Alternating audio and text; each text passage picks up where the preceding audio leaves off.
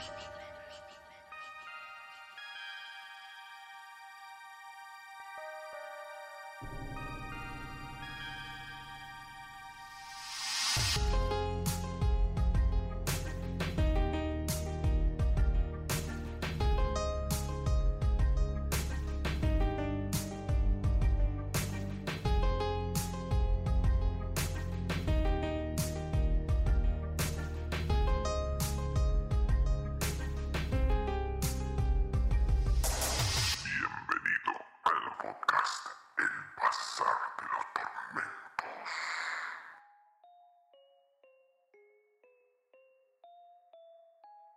Bienvenidos, bienvenidos nuevamente, queridos atormentados. Buenas e infernales mañanas, tardes o noches. Tengan ustedes atormentados. Que el infierno les sea de provecho. ¿Cómo están, queridos oyentes? Dave, ¿cómo estás? ¿Cómo estás, Van? Acá. ¿Todo bien? ¿Vos? Bien, bien, acá con mi co-host Dave Dagon, Iván Helsing, como siempre, quien les habla. Bien, mi semana tranquila, ¿la tuya? Bien. En contraposición a las últimas cuatro o cinco semanas, esta fue un suspiro, básicamente. Ah, bueno, bueno. un no sé cómo habrá sido la tuya, pero la mía fue un suspiro. Puede ser, sí, puede ser que haya pasado más desapercibida que por lo menos la anterior, que era corta, pero que fue un infierno. Por eso mismo te digo, la mía, la anterior fue corta, igual que creo que la, de la mayoría de la gente, o Sí. por lo menos gran parte. Sí, de, de Eh, esta parte de Argentina por lo menos. Sí, sí, sí, pero paradójicamente se me hizo eterna. En cambio, esta que fue una semana completa, Sí, Me pasó, pero eh, en un suspiro. Básicamente no sentí que pasara la semana. ok, te entiendo, te entiendo, sí. Sí, es verdad, fue un efecto medio raro esta semana. No sé, no, no sé a qué atribuirlo. No sé. Sinceramente no, no lo sé. A- Pero Apagaron la sacando- O le dieron, viste, cuando pones más dos, más tres. Exacto. Como cuando hacías las casitas en el sim, ¿viste? Exactamente. O cuando pones el audio rápido en WhatsApp. Exacto, una cosa así. No sé qué pasó. Lo agradezco, sí, profundamente porque necesitaba llegar al fin de semana. Sí. Necesitaba llegar al fin de semana. Aparte, estuve con un dolor tortuoso de. Ni siquiera es de muela, ni siquiera es dolor, aparte, es molestia. Mm, No sé si. No sé cómo explicártelo, inclusive. No es dolor y, y es molestia, pero a la vez esa molestia no me deja dormir. Eh, Es raro, no sé cómo Eh, es- definirlo. Viviste tu tormento. Básicamente tuve un- una noche atormentada ayer. Básicamente, habré dormido dos horas, dos, cuatro horas como mucho. Qué feo, boludo. Sí, y llegué al trabajo y quería que se, termine. Y sí. Bueno, por lo menos te fue leve, dale. Sí, qué sé yo. Tenía la cabeza turbada. Creo que podría haber cometido algún asesinato. Y no recordarlo. no recordarlo exactamente. Bien. Bien. Así que, ¿qué nos trae hoy? Hoy nos trae de vuelta un clásico condenado. Como es tradición acá en el bazar. Ya vamos el tercero de esta temporada. Y ya era mucho que pasara de, de un tiempo que no sea de una novela de Stephen King. Sí, a pesar de que hicimos un La niebla. programa con las peores adaptaciones. Claro, sí, es verdad. En este caso nos vamos a abocar a una buena adaptación que si bien se aleja por momentos un tanto de la novela, no por eso se vuelve eh, una Una mala película. mala. No, no. Sí. Bastante bien. Tiene muchas diferencias.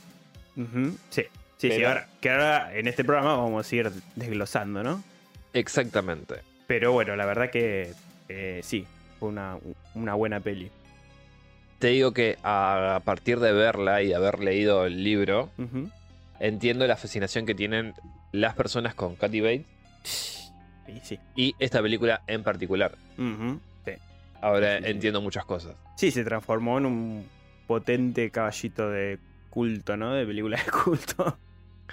Porque algo a decir y a aclarar es que yo, antes de hacer este programa, no había leído el libro. Bueno, el libro lo leí hace dos semanas atrás, creo, más o menos. Sí, sí, sí, es un par de semanas. Y la película siempre la eh, enganché básicamente por eh, los últimos, creo que 40, 50 minutos finales.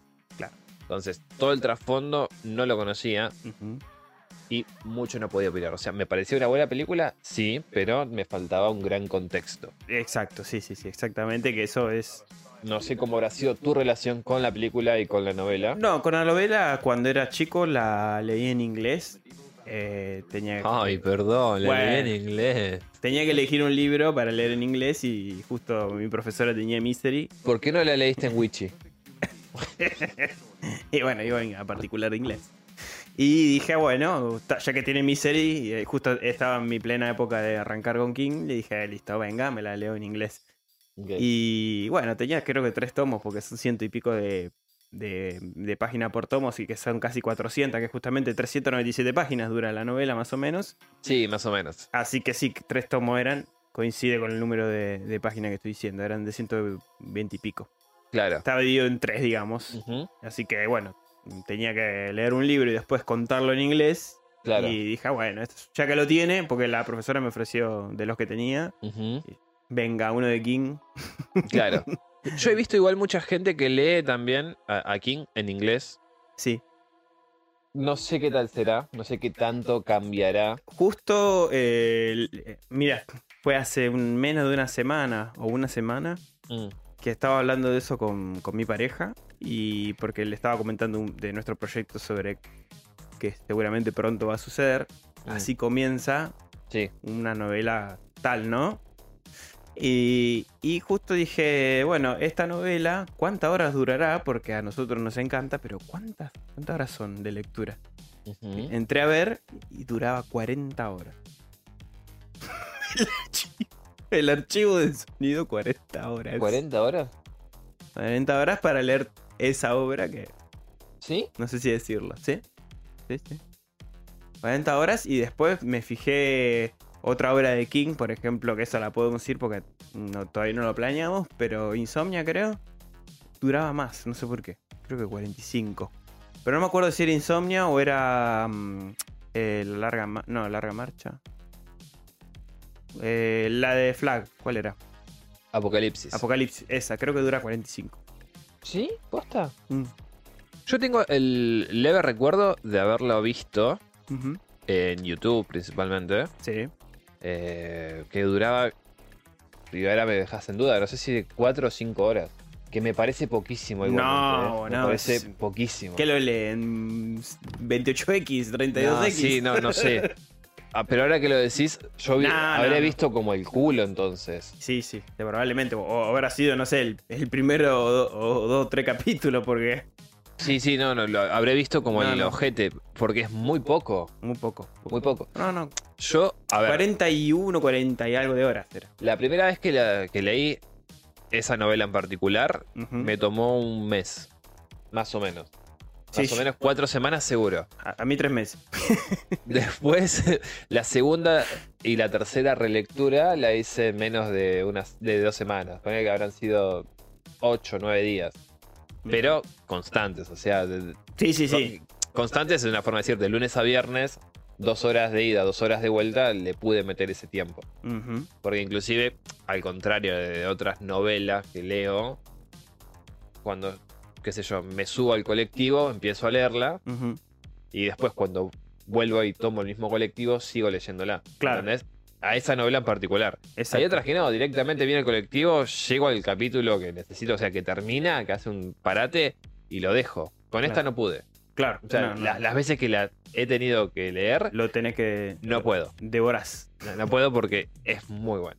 Y sí. Tiene muchas cosas Es que son Exquisitas. exactamente. De lo mejor que ha hecho el rey. Así que. Ya, ya veremos cuándo va a llegar al, al bazar. Sí. Probablemente pronto. Pero sí, increíblemente. Pero, pero es algo que igualmente nosotros descubrimos esto, ¿no? Eh, el tema de leerlo con la cabeza no es lo mismo No es lo mismo. que no. leerlo con las pausas y todo, que es eh, un- justamente una lectura para, para que alguien escuche, ¿no? No, y ponele, eh, a ver, le- leyéndolo en voz alta, por Sí. página, Sí. ponele que me demore, me pongo boludo en casa, hago estas pelotudeces, minuto y medio, ponele. Claro, Haciéndolo bien. exacto. Bien. Pero si lo lees hacia No. los pedos como lee en tu cabeza, además de decir la mitad de las palabras mal. Eh, No, no, no, bueno, eso no. ¿Ves? Eso a partir de empezar a leer las cosas en voz alta para el bazar. Claro, ahora sí, sí, sí. A partir de ahora, no. La digo mal, no, listo. Volvemos al punto sí. y la decimos bien. Y la decimos bien. Sí, sí, sí. Que es un poco las reglas que tuvimos que acostumbrarnos a desde que hacemos narraciones. Pero, Sí, pero bueno. ojo, que me quedarán algunas cosas. Eh, ¿Cómo te puedo decir? Como que el, el relleno en sí no me queda. Lo, lo importante sí, es como que las partes más esenciales, Claro. lo leo en, en mi cabeza, sí me quedan. Sí te quedan. Perfecto. Buenísimo. Así que bueno, vamos a hablar, como decíamos, de Misery. Misery. Esta famosa novela de King, eh, escrita, va, publicada en 1987 Ujú. y eh, su transposición al cine en 1990. ¿no? Una, la- como decíamos, destacable y memorable novela del señor Estefano, que nos cuenta las desgraciadas vivencias de un escritor muy famoso en ese universo que él creó, eh, llamado, de este escritor llamado Paul Sheldon. Sí. ¿no? Interpretado eh, en cine, o sea, su tra- transposición cinematográfica por Michael Kahn, Sí. que murió hace poquito, pobre. Creo que el año pasado, hace dos años, no me acuerdo. Pasa tan ¿Sí? rápido el tiempo, pero sí, no, no murió hace mucho. Donde su saga de novelas de este escritor Sheldon, ¿no? Su saga de novelas románticas sobre su personaje ficticio Misery Chastain resultó ser un éxito, ¿no? Sí. Una onda así a lo tipo Harry Potter, eh, Sí. tipo, eh, eh, no sé, sagas conocidas de ahora, Sin Sajo, todo eso. Me parece que va más por, más por el lado de tipo de, qué sé yo. eh, Novelones románticos, ¿no? eh, sí, no. Pero también son eróticos, que eso es algo que te Claro. clarifica la, la novela. Claro. Porque vos ves el título en, en la película. o 50 las sombras de. Misery. Claro, y, no parece que sea un libro para eh, amas de casa. Claro. Sí, sí. Que es, es lo que él dijo con respecto a 50 sombras de Grey. Sí, con lo que dijo King. Sí. Sí, sí, sí, por eso. Eh, dijo otra palabra más grave, pero Sí. dejémoslo hasta ahí. Mm, Dejémoslo ahí. Eh, no te da esa impresión. No, Pero en la novela sí te habla que es un libro que está lleno de lujuria, de claro. erotismo, entonces. Destinado a un público quizás femenino más específico. femenino que, que Mm. otra cosa. Y bueno, y de mucho éxito. Porque vendió a lo loco este Paul Sheldon, este, este Sí, libro. supo explotar justamente esa narrativa para obtener unas buenas regalías. Re- regalías, sí. Y bueno, y como gran saga, detrás de toda gran saga hay frikis.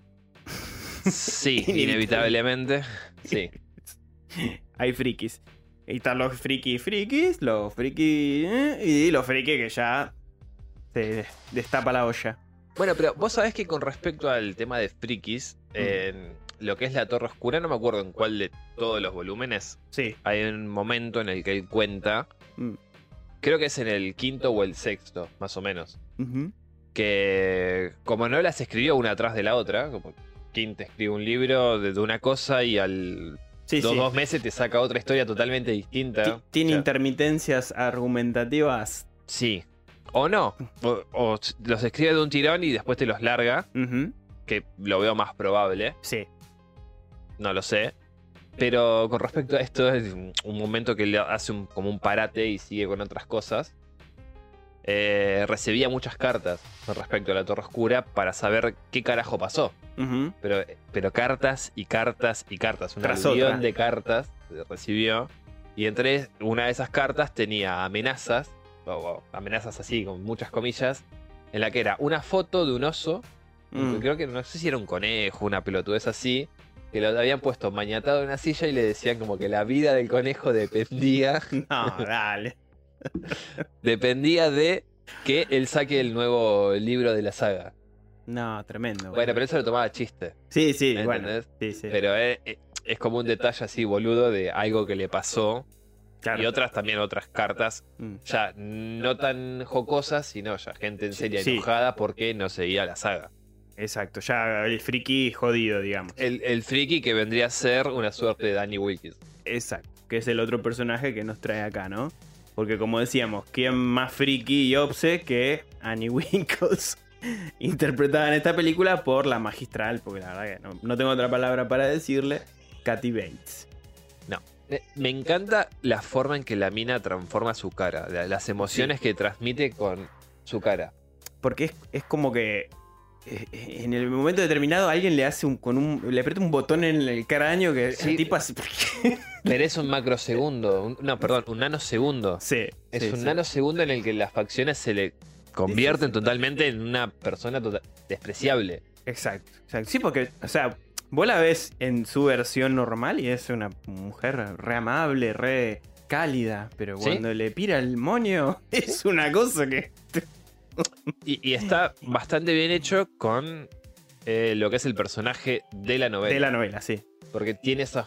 A ver, si bien en la novela tiene más transformaciones, o sea, Mm. más, más momentos en los que su psiqui se ve afectada Sí, sí, sí, tiene estos girones de... eh, en comparación al- a la película, que lamentablemente no las tiene todas, pe- pero las que tiene están muy bien hechas. Eh, e- es increíble la forma en que Kathy Bates logra darle vida a un personaje tan hijo de puta como Annie. Annie, sí. Bueno, y quédense escuchando porque al final de, de ir relatando un poco la película y comparándola con la novela, tenemos curiosidades que van a explicar un poquito más lo que le ocurrió a King realmente con un friki, con un seguidor friki de él. Y bueno, y también sobre la elección de Kathy Bates en esta película, que son cositas interesantes que por ahí no las sabían y va a estar bueno enterarse. Sí, pa- para poder comentarlas en alguna reunión, Exacto. con sus amiguitos. en alguna tertulia. Pero bueno, como decíamos, esta cinta fue dirigida por Rob Reiner, quien Sí. anteriormente dirigió otra obra de King en el 86, Stand By Me, o Cuenta conmigo en su. para la habla hispana, ¿no? En 1986, como dije. El resto de su filmografía, la verdad que no la conozco mucho. Sé que hizo películas bastante conocidas, pero la verdad que como no abordé todas sus películas, no, no me voy a explayar mucho en el director. Pero le agradezco estas dos grandes cintas basadas en King, porque la verdad que, o sea, eh, incluso es de público conocimiento que al maestro del terror y creador incluso de la novela, le encantó Misery.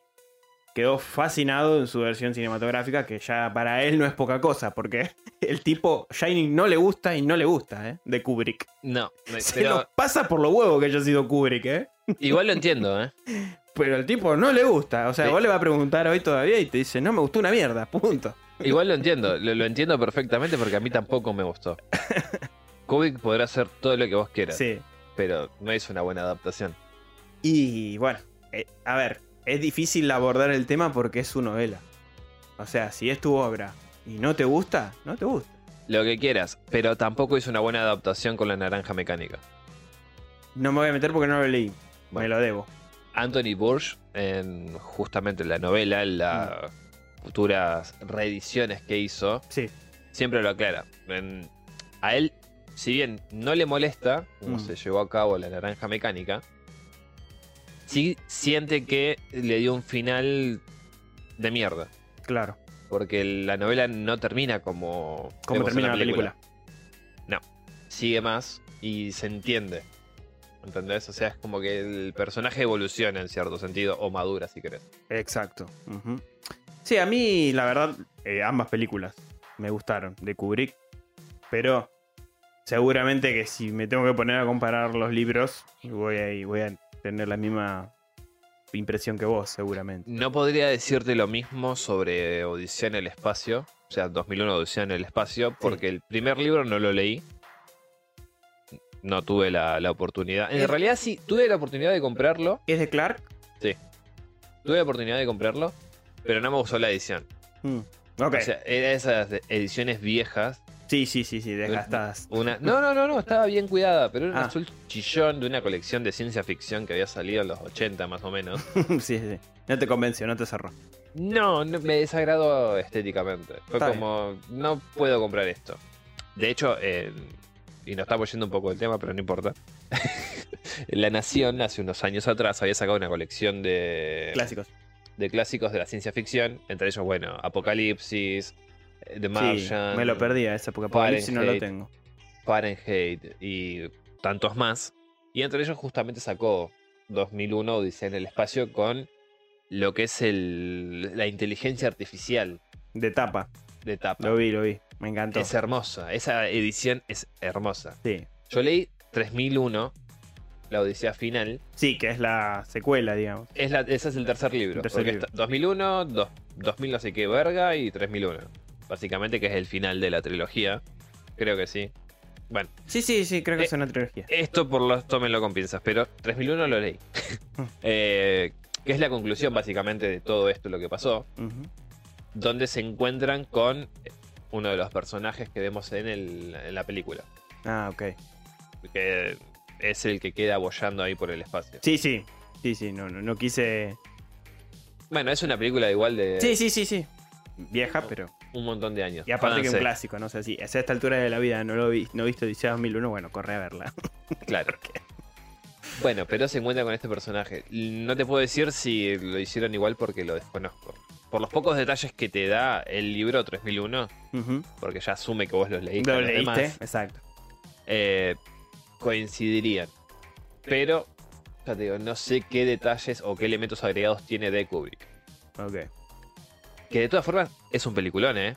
Sí, no, me- no. Me encanta. Es lo que te decía, o sea, para mí The Shining es una gran película a nivel. eh, de- o sea, tiene escenas tremendas. Actualmente, Jack Nicholson se fue al carajo. eh, todos estuvieron muy bien porque. Pero ¿sabes cuál es el problema de, de Shining? Mm, Que vuelven inútil al personaje femenino, Claro. a la mujer de, a- de Jack a la Torrance. mujer de Jack Torrance, sí. Y la mina no es inútil. Eh, O sea, en ningún momento. Si no me cae- equivoco, Anna Duval es. Creo que sí. Cae en esa. mm, Que estuvo eh, bárbara igual, En eh. esa histeria. La- las expresiones de, la, de esta mujer. Sí, sí, sí. Pero en la novela no, las, no es así. O sea, no se comporta de esa, de esa Es un forma. personaje más histérica. Es, es un personaje más fuerte y tiene un sentido. Mm. ¿Entendés? Sí, que incluso King tiende a, a- a tener esto, ¿no? De esta apreciación hacia los personajes femeninos, digamos. Generalmente tienen una solidez. eh, o sea, yo siento que hay bastante balance entre los personajes femeninos Sí. como los masculinos. No sé si es adrede o es algo ya de King, pero suele ser algo muy común en sus novelas. Sí. Porque No, por- no- no te puedo decir si es adrede o no, porque la verdad que lo desconozco. Entiendo que sí. Le debe gustar hacer ambos personajes bien sí. y no simplemente poner a la mujer como un elemento de, Sí, sí. para que sea rescatada, para ser funcional a cierta trama. Exacto. Vos, si, ves la construcción del personaje de Annie Wilkins, Sí. o, o como verga le digas en inglés, señorcito, Dale, si no te dije nada. eh, está muy bien hecho. Construido el personaje. O sea, la locura que tiene y la forma en que se comporta y el desfase que tiene entre hija de puta y buena persona. Sí. Está bien hecho Está en, bien en la novela y en, el, en la película también, obviamente, pero te digo, o sea, en la novela vos comprás que la mina tuvo buenas intenciones en un principio, pero al darse cuenta quién era, es Exacto. como, me viene como anillo al dedo. Y sí, indudablemente. Pero bueno, ¿te parece que ahondemos ya en la Sí, sí, trama? arranquemos, arranquemos. Bien. Como decíamos, Paul Sheldon es el personaje principal de, de esta película o novela, de la que vamos a conversar ahora. Y justamente la película arranca con, con él, ¿no? Con él terminando su última novela planeada Sí. de eh, esta saga de Misery, ¿no? De Misery Chastain. Bueno, ahí tenemos la, la principal diferencia.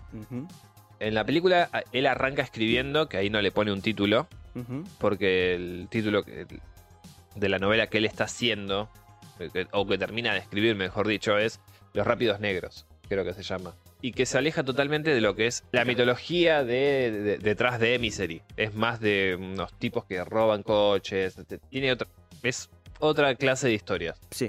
Más cruda aparte, ¿viste? Porque usa más palabras soeces. Que es Sí. lo que no le gusta a Annie. Ah, sí, después Annie se calienta por eso, sí. Muchos tacos, como dice en la traducción de, de España. Eh, y la novela arranca con las palabras que él llega a interpretar.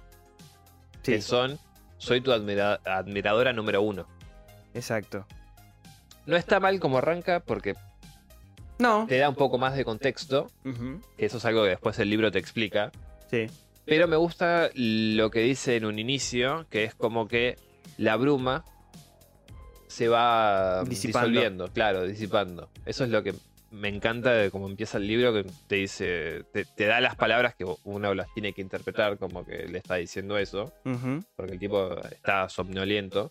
Sí, sí, entre el, el terrible accidente que sufre y, Claro, y las y- drogas administradas por Annie. Y su pensamiento es eh, que está dentro de una bruma. Y como que la bruma se va disipando y ahí llega a escuchar mejor esto que soy tu admiradora número uno. Exactamente. Pero bien, así la novela. En cambio la película con Sheldon terminando esta última planeada novela de. Misery, ¿no? Y se la lleva a su agente en Nueva York, donde hay una conversación donde vemos que él dice que, nada, como que ya llegó al ápice de su éxito, quiere ya alejarse de, de- de Misery. La, el agente de, de él le dice, bueno, pero no te olvides que Misery te permitió pagarle la universidad a tu hija, el dentista a tu hija, o sea, como diciéndole, Le debes todo a Misery. Claro, por más que sea algo que a vos quizás eh, no te guste el estilo o no sea lo que vos realmente tenías pensado como escritor, te llenó a vos, como, digamos, te, te enriqueció y te dio la vida que Que tenés creo que hoy. es, es- es también en parte autobiográfico. Claro, sí, en parte sí. Vos fíjate que él para alargar lo que es eh, El Fugitivo Mm, o Posesión, creo que es. sí, Sí, Posesión y otros libros más. Tuvo que crear un personaje, un escritor, un seudónimo, sí. porque tenía... Quería probar principalmente qué opinaba la gente de este nuevo concepto. Sí, hablando de King, ¿no? Ya, hablando, Eh, obviamente, Porque hablando de estábamos King. hablando de Sheldon por eso. Pero por eso, sí. Hablando de Stephen King, que adoptó este seudónimo de Richard Bachman y escribió como siete novelas, ¿no? Seis. Sí, creo que sí, algo, algo de eso es.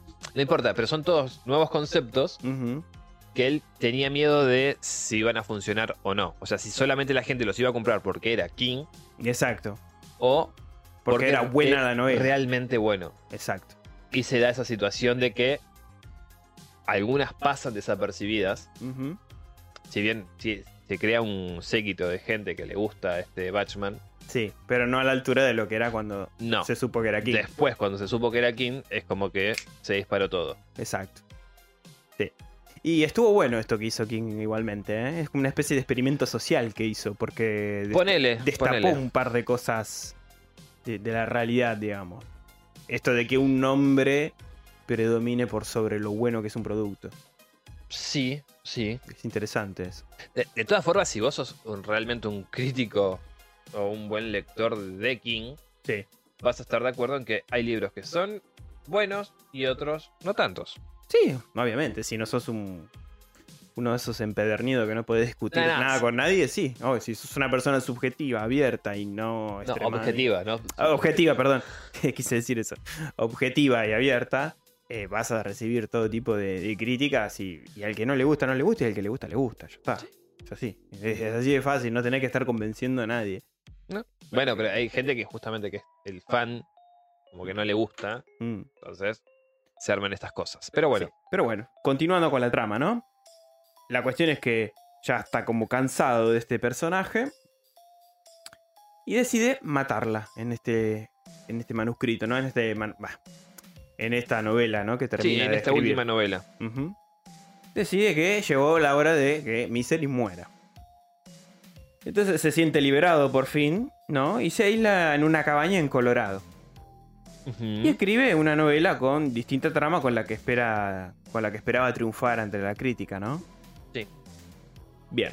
Con su manuscrito, recién acabado, se va conduciendo en su Ford Mustang del 65, creo. 65. Hermoso coche. Hermo- autazo, Mustang negro. Se va a Nueva York, ¿no? De regreso para justamente encontrarse con la editora de él, era, o la gente de él, Sí. presentarle la novela para que lo, lo lea. Después de haber tenido esta escena donde nos muestra la conversación con, con esta mujer, Sí. donde ya, ya él le, le va como anticipando lo que va a escribir. Sí, sí, me quiero, me voy a alejar de Misery. El Mystery, exactamente. Pero ¿qué pasa? De Colorado a, a Nueva York, en, el- en la ruta, hay una tremenda tormenta de nieve. Sin embargo, Paul continúa conduciendo y su auto termina inevitablemente desbandando de una manera Atroz. atroz y sufre un, un accidente que la verdad no la quedó de reverendo suerte porque las vueltas que da ese auto en la película. Hizo- pero se hizo recontra pelota. Y resulta que en el medio de esa terrible tormenta que se ve el- los pedazos de hielo picando contra el- la puerta del auto, eh, Surge un personaje. surge un personaje eh, de la nada que con un pie de puerco, con un. ahí con un, Una barreta. una barreta, le levanta la puerta y lo salva a Paul, que estaba prácticamente desvanecido, eh, de este terrible incidente. Que, al menos, en la película te habla de una buena acción de esta persona. Exacto, como una- un acto de, de- de- de De solidaridad. solidaridad, ¿no? De, de acercarse a este hombre en el medio de esta tormenta y rescatarlo, ¿no? De, de este incidente atroz que tuvo. Exactamente. Algo que me gustaría señalar es que, si bien en la película esto te lo cuentan después. ¿sí? es el momento en que lo salva, Sí. eh, es importante señalar que justamente la persona que, que lo salva, ¿no? Venía de deshacerse del cuerpo de alguien más. Eso, eso sí es verdad. En la, En la novela. Te, lo, te lo cuenta de antemano, pero después en la película también nos enteramos de eso. A- a- Annie Wilkes salva a Paul no por gracia divina, No. sino porque hacía tiempo, no sé, Un par de una, uno sí, una semana como, como sumo, como mucho a lo sumo, había agarrado un tipito en el medio de la ruta también, que decía ser pintor y qué sé yo y qué sé cuánto. Sí. Tuvieron un affair, un romance. Hubo algo que no le gustó de Annie, al parecer, por lo que cuenta ella. La mina se calienta y lo mata. Cuando está llevando el cuerpo a tirarlo ahí en el medio del bosque, se encuentra con este coche, decide ayudarlo. Y por lo que vemos, cuando abre la puerta y ve que es Paul, dice, es mi escritor favorito, es un regalo del cielo, Lotería. tengo que aprovecharlo. Exactamente. Y se lo lleva a su casa, a su bonita casa en el medio de la nieve también. Bastante alejada de, de lo que sería el pueblo de este pueblito. No me acuerdo exactamente el nombre, pero. Eh, Mm. Sidewind o algo así. sí, un nombre así tenía. Sí. No, no me lo anoté como un boludo, pero. eh, sigue siendo ahí cerca, de- en Colorado, ¿no? Sí. Bien.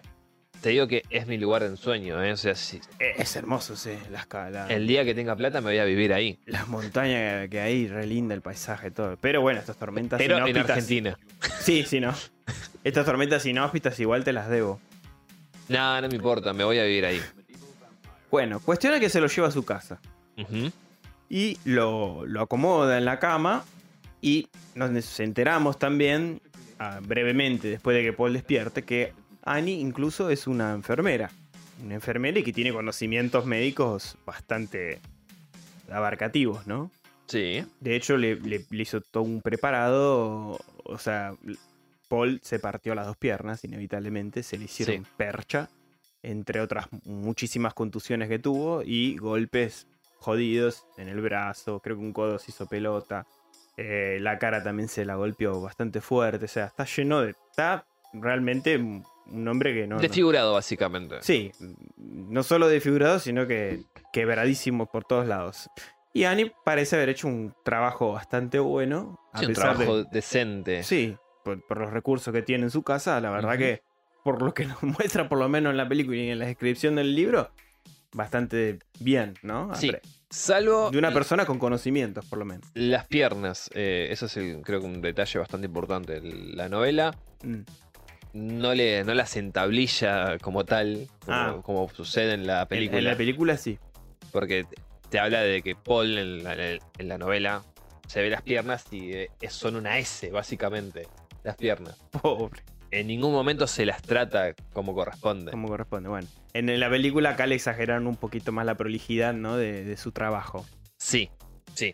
Que, ojo, no es un mal detalle. No, no es un mal detalle, porque creo que una persona obsesiva y trastornada como Anne, Annie hubiera hecho algo así, sobre todo teniendo en la, en la cama en su casa a, a- a la persona que más admira en su, en su existencia, ¿no?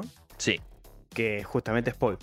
Paul despierta y en la escena que pasa como contaba Dave al comienzo de la novela y pasa en el libro, en, en la película a esta altura, eh, Paul despierta con Annie mirándolo fijamente. Y repitiéndole esa letanía de soy tu admiradora número uno. Soy tu admiradora número uno. Y con una cara enferma.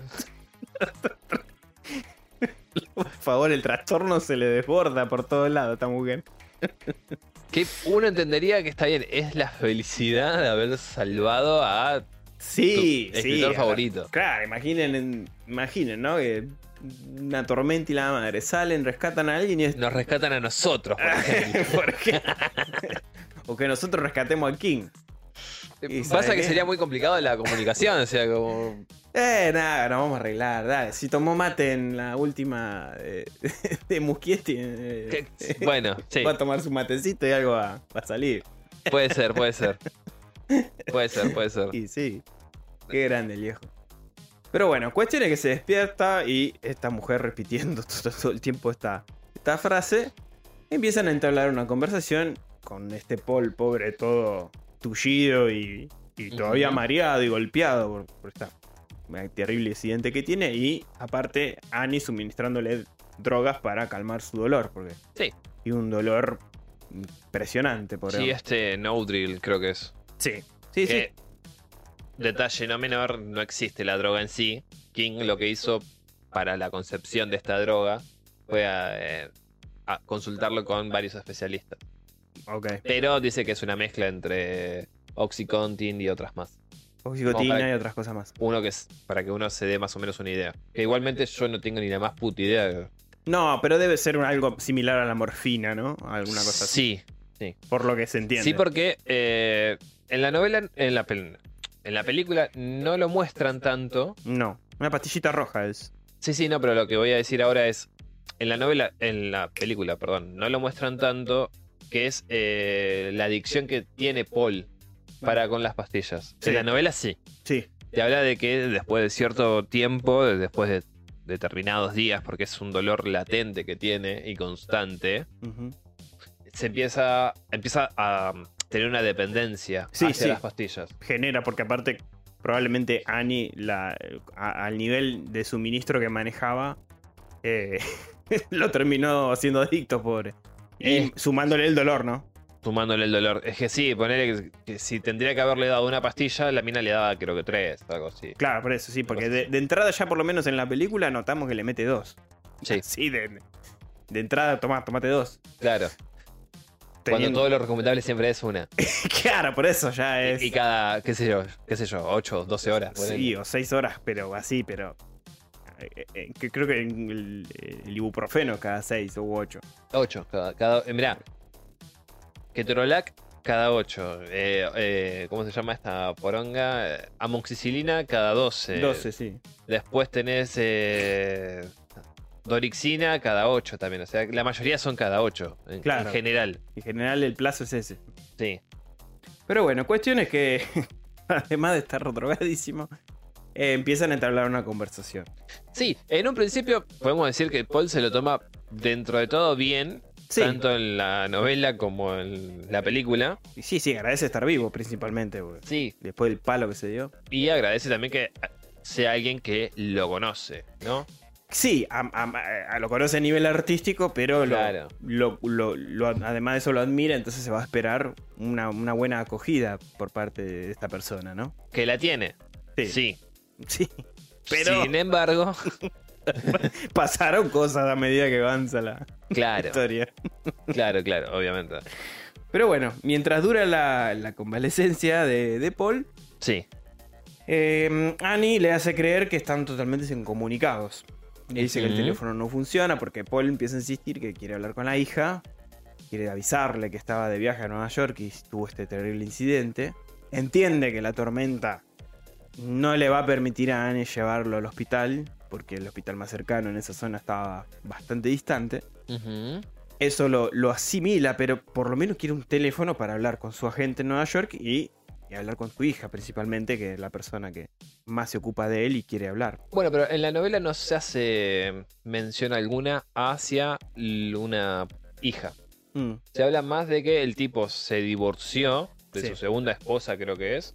Y lo único que le interesa es poder avisarle a ella y al editor. este- en el libro es un editor, no es una editora. Ajá. Después, no, no hay, por lo menos donde yo recuerdo, no hay hijos de por medio. Claro, bueno, acá en la película le agregaron este No está condimento. mal. No está mal. No, no, Me- no. Me, parece un buen detalle, interesante. Digo, Sí. Para lo que sale la hija, que no sale, no está. O sea, no, no, está no, mal. no, no, no. No es algo que afecte en sí. la- No, no, y es una preocupación que uno como padre tendría. Exacto. Creo que sí. Es fundamental. Entonces, nada. Asimila que, bueno, no anda el teléfono, porque sí, con, con la cantidad de nieve que hubo, Ujú. puede pasar. Pero la cuestión es que aparentemente empiezan a pasar los días. Pasa como una semana Sí. y no se sabe nada de él. A- a- a- o sea, ya la gente se empieza a preocupar, la editora de él o editor se empieza a, pro- preocupar y empiezan a, investigar, a saber qué pasó, ¿no? Y llaman Ujú. a el sheriff de, del condado acá cercano, el Sí. señor Buster, un hombre ya entrado en años, pero canchero el señor. Sí, este, ¿no? es un personajazo. Que si bien no está No. en la novela, Eso íbamos a aclarar. está bien hecho. O sea, está, está bien agregado. ¿eh? ¿Qué sé yo? Le da esa chispa que necesita la película. Es un agregado para la película que no está mal pensado, porque aparte de tirar un par de cositas de humor para una película tan thriller, ¿no? Tan tensa, porque la verdad que si la película hubiese sido solamente todo lo que pasa entre Paul y Annie, te come las uñas, o sea, termina la película y te comiste todas las uñas de la mano. Sí. que es demasiado tensa. Las Sí. situaciones que ocurren de violencia, de altibajos eh, Emocionales. emocionales, porque a nivel psicológico también es, es un poquito de eso, como eso de cuando te secuestra a alguien y, y surgen esos, esos nuevos conceptos, como por ejemplo el síndrome de Estocolmo y esas cosas. Yo mientras leía la novela eh, pe- pensaba justamente en eso, en el síndrome de Estocolmo. Mm. Que si bien no está latente al 100%, Y no, porque por con Annie- no en un principio, pero sí después que él va a hacer básicamente lo que le pide Annie, ahí sí se despierta. Ahí sí se puede decir que Sí. existe Sí, sí, sí. Un, Un- trasfondo de un este trasfondo síndrome. de este síndrome, sí, Sí. exactamente. Brevemente, para el que no sabe lo que es el síndrome de Estocolmo, es sobre un famoso caso que la verdad no revisé porque estoy usando la memoria en este momento. Chequéenlo. Pero de un famoso caso de secuestro de un. Creo que fue un grupo de personas Sí. con, que secuestraron a una chica y se terminaron eh, estableciendo una, buena relación entre el secuestrado y, y- y el secuestrador. Y de ahí surge este término de síndrome de Estocolmo. Y que se da justamente en Estocolmo. Exactamente, en la ciudad de Estocolmo. Así que bueno, investigan lo mejor porque estoy usando la memoria. Bien, continuando con la historia. Entonces sí, pasan los días. En e- este personaje inventado para la película Buster recibe el llamado de la editora y le dice, bueno, me voy a fijar, lo voy a poner en mi sistema, dice, y pega un papelito atrás de, Qué atrás de él. interesante, lo escribiré en mi máquina de escribir invisible. Claro. Igualmente, después eh, llega su, su esposa, que es otro personaje genial, Virginia, y le dice, le comenta, ¿no? Lo del clima. ¿Cuánto hace que estaba hasta que surgió esta tormenta tan fuerte? Y le dice, fue el martes pasado, que coincide con La desaparición, de Paul. Entonces le hace ruido a este señor. claro. Y se toma la, la buena acción, digamos, porque dice, no, estoy muy ocupado, también a forma de chiste, porque en un condado tan tranquilo muchas cosas no ocurren. No. No, aparte es un condado totalmente rural. Por eso, totalmente rural, con pocos habitantes, no, no. Por ejemplo, de habitantes en la novela solamente te habla de los vecinos de Annie, Claro, que están Eh, todos aislados de pero que está terrenos. 5 kilómetros ponele, Claro. de distancia. Básicamente que ella solamente los ve cuando los tipos pasan por lo que sería la ruta Sí, sí, sí. y, O va al pueblo a comprar sus provisiones. O va al pueblo, pero claro, pero ella solamente se los cruza en ese momento, no es Claro. que están cerca. Sí, sí, sí, sí. Y- Imposible que, que los vecinos escuchen un ruido, que, Exactamente. que sospechen de algo de esta mujer, porque están a kilómetros totalmente, de una casa a la otra. Sí. Pero bueno, eh, Paul entonces eh, ya empieza un poco a preocuparse porque ve que pasan los días y no se arregla lo del teléfono, que es lo que más ruido le empieza a hacer. Sí. Pero hablando con Annie, eh, le empieza a comentar que él se estaba yendo a Nueva York en este viaje y tuvo este accidente porque estaba por presentar el último libro de Misery. Después de darse cuenta que Annie es una persona que lo sigue, que lo admira, como dijo Dave antes, establece esta buena relación con ella y le permite hacer algo que nunca hasta ese momento había hecho con nadie. Pero bueno, sin, eh, digamos, en, eh, en, agradecimiento, esta buena acción a, a, al estar vivo gracias a Annie, Claro. le permite leer su última novela, ¿no? En este caso es justamente Los Rápidos Negros. Pero, no, Rápidos Negros o algo así se llama, no me acuerdo. O Rápidos Veloces, una garca de esas Claro, en la novela. Pero Porque ahora que me pongo a pensar, Rápidos Negros es el de Bill Dent Road. ah, Cuando ya es adulto en It. ah, sí, tenés razón. Te- te lo- bueno, te Los lo Rápidos no sé qué cosa es. Se llama algo. No importa. No importa, es un libro que en la novela creo que ya tenía planeado el título. Sí, sí, por eso te digo. Pero en la película le dice a Annie que no. No, él no, e inclusive Le dice Eh. que ayúdame a ponerle un título. en la misma novela, cuando. En el, per- perdón, en la misma película, arranca con él terminando ya de escribir este libro y le pone como título sin título. Exacto. Exactamente. En cambio, bueno. En la novela tenía un nombre, no me acuerdo.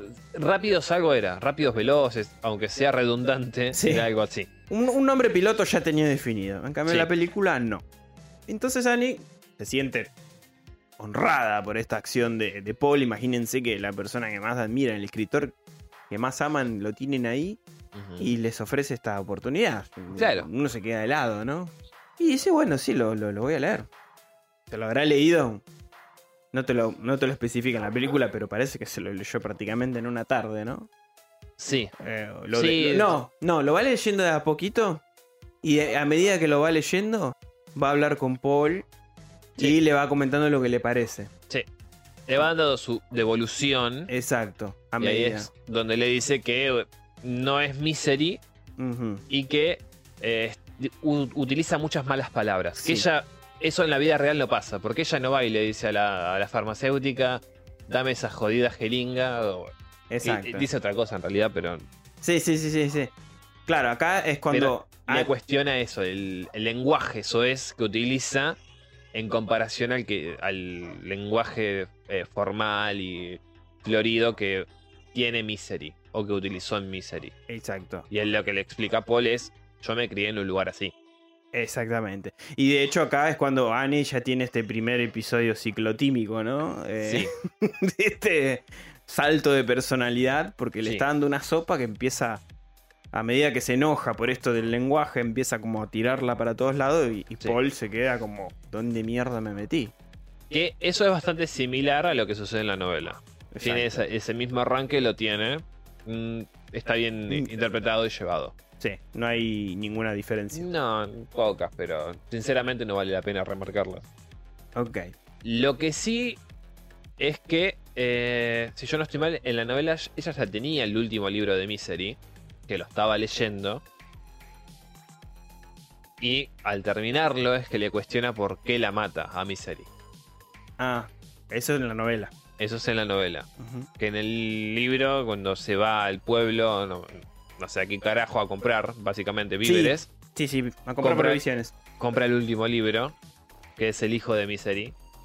Sí. Y ahí cuando lo termina, le hace el reclamo este a Paul. Es como, ¿cómo pudiste haber matado a mí? Y ya se vuelve loca, se trastorna. Exacto. Porque recién se había publicado justamente El hijo de Misery. Sí. Que eso es algo que no mencioné al, al principio.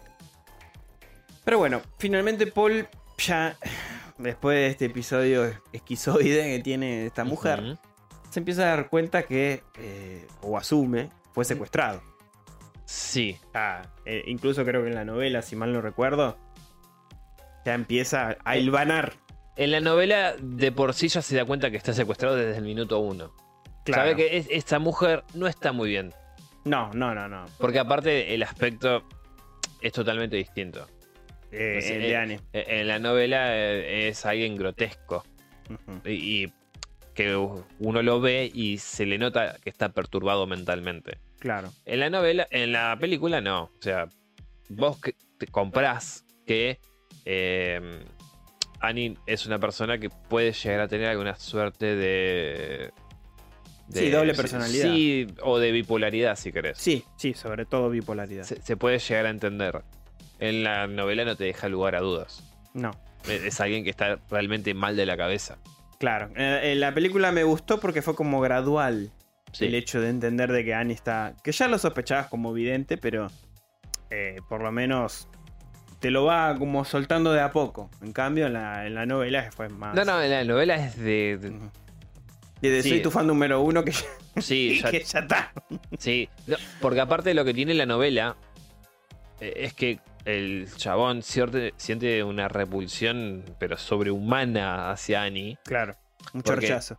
En cierto momento se ve que la mina se pasa con las drogas que le suministra y Paul se le está yendo. O sea, se le está muriendo y la mina le hace eh, respiración. No, no, respiración boca a boca. Y ahí siente todo el regusto de la boca de Annie. Un, un gusto putrefacto.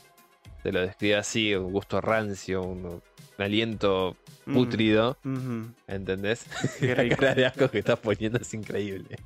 No, es que me lo imagino, boludo. Y esa parte cuando me lo leí me dio un asco, boludo. Bueno, eh, me llenó el vómito la, la garganta, qué asco.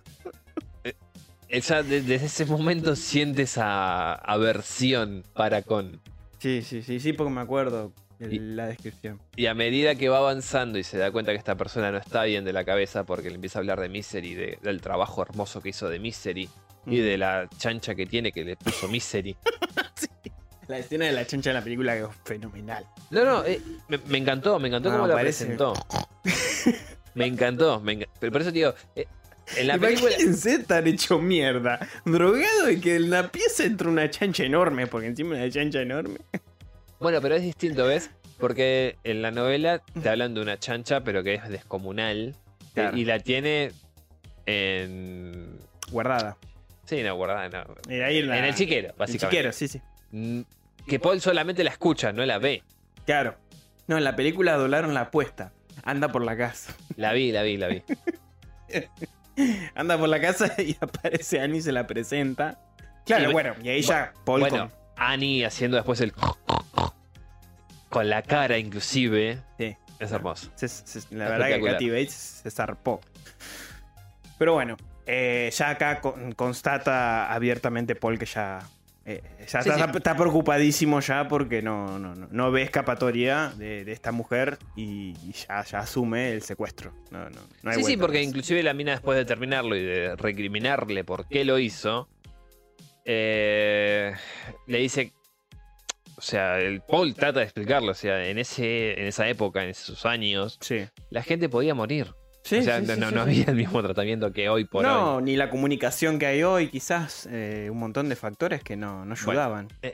Como la mina estaba obsesionada por esto, básicamente lo, lo obliga en la película a reescribir esto. Y no solamente eso, sino que lo castiga tanto en la novela como en la película, quemando lo que es su manuscrito, por haber tenido la osadía de matar a, a Misery. Claro, porque digamos que todo se pudre cuando, cuando mm, se entera Que Misery muere. que Misery muere. O sea, cuando ella termina justamente el hijo de Misery, de leer que también creo que lo devoró en, en menos de una noche, Paul se levanta de, de- de la nada con eh, Annie enfurecida, Sí, no- con una cara que... Lo despierta. Claro, no, sí, sí, sí, no, va y lo despierta, pero digo, lo primero que ve al despertar es, la, es el rostro de esta mujer endemoniada y que lo... le- le- de to- incluso creo que ya le tira un- una, una piña en las piernas, o sea, ya empieza, le- la violencia ya empieza a subir el tono. Sí, sí, va, va escalando. porque lo recaga puteando, lo, lo golpea, porque lo tiene ahí vulnerable totalmente a este hombre postrado, y ya está, ya Paul ya, ya se la ve venir, y ya empieza a hilvanar cómo escaparse con los pocos medios que tiene de, de esta persona enferma, ¿no? La mina le cae con la máquina de escribir y Igual le la cae con las hojas, que son las más caras. Sí, unas hojas premium. Claro. Y le da las hojas, le dice, no, son las hojas más caras, qué sé yo, qué sé cuánto, y le dices, pero no sirven. Uno si quiere escribir tiene que usar tal marca, porque estas se difuminan. con el tiempo y con las correcciones, y como va a ser un libro que va a quedar para vos, Paul a todo esto tratando de endulzarla, ¿no? Sí, sí, obvio. Es más, en la película te muestra que le escribe así un poquito Mm. y él después le pasa así No, en la novela casi lo mismo. y la tinta se le corre, entonces con eso se, se cerciora Pero de ¿qué que pasa? Annie le crea. Exacto, pero ¿qué pasa? En la película lo hace con cierta de- delicadeza. En la novela la trata de estúpida. Claro. Por la forma condescendiente que tiene de hablarle y de decirle, Exacto. mira, mira mi amor. O sea, si hacemos así, esto, como vos le vas a leer muchas veces, Claro. básicamente le está hablando así, la mina se calienta y le pega otra vez. Otra ñapi. Sí. No, no, le tira creo de las hojas en el pie en la película. Sí, en, la, sí. en la novela es casi lo mismo. Sí, le hace ¡pah! Claro. Se las tira arriba de las piernas, del regazo. Sí, sí. Entonces ahí la mina dice, bueno, está bien, te voy a ir a buscar las, Claro. las hojas. Pero eh, antes de esa situación, en lo que es la novela, que no pasa en la película, Annie lo deja un tiempo solo. Sí. A modo de castigo por haber hecho esa novela con palabras altisonantes. Lo Sí, sí. dejas solo, creo que son dos o tres días. Sin comer también. Sí, sí, lo deja solo, solo en la casa. Porque ella se va a eh, el lugar este que creo que se llamaba la Casa de las Risas. Es un lugar alejado, cerca de, de- de la granja donde ella vive, de esta cabaña, pero a su vez lejos. O sea, Claro. es cerca y lejos a la vez. Donde ella se va ahí a reflexionar y a, y a hablar con Dios, por lo que dice. Eh, Ese es el lugar donde se comunica con ella. Exacto. Entonces, eh, está en este retiro y Paul, durante ese retiro que ya tiene, la mina no le dejó las pastillas. Claro. Está sufriendo el otro pobre. Está sufriendo como loco. Y eso pasa en la película también. Sí, pero no al grado de Sí, la a- novela. de la descripción que tiene en la novela, no, ¿verdad? No, no, no, es, no a ese grado. Porque después la mina, al, creo que no sé si, creo que son 60 horas, una boludez así, que vuelve, lo empastilla y le dice, bueno, ya aprendiste la lección. Y después, este cuando le dice el papel, la vuelve a pelotudear. Exacto. Es como que, ah, sí, bueno, ahora vengo. Bueno, cuestión. Es que. Lo deja encerrado en la habitación. Sí, Y bueno, eso más o menos es igual. sí.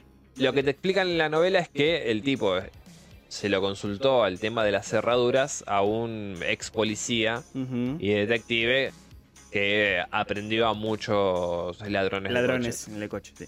Entonces el tipo ahí, con la técnica que este tipo le, le da, empieza a jugar con el tema de la cerradura y logra desbloquearla. Eh, Desbloquearla no, eh, bueno, abrirla. Sí, sí, sí. Sacar el pestillo y, y abrir la puerta. Exacto. A todo esto, Buster, el- en la película, no en la novela, junto a su pareja, terminan viendo una, una rama partida de un pino que estaba creciendo y se terminan dando cuenta que no muy lejos de esa, de esa distancia donde estaba ese pino, efectivamente, o sea, en la película es como que tiene una corazonada. El plano se aleja y te muestran que efectivamente está bajo la nieve el auto. Claro. Que- Sí, sí, eh, eh, porque hay un momento en que, en que Buster empieza a bajar. Exacto.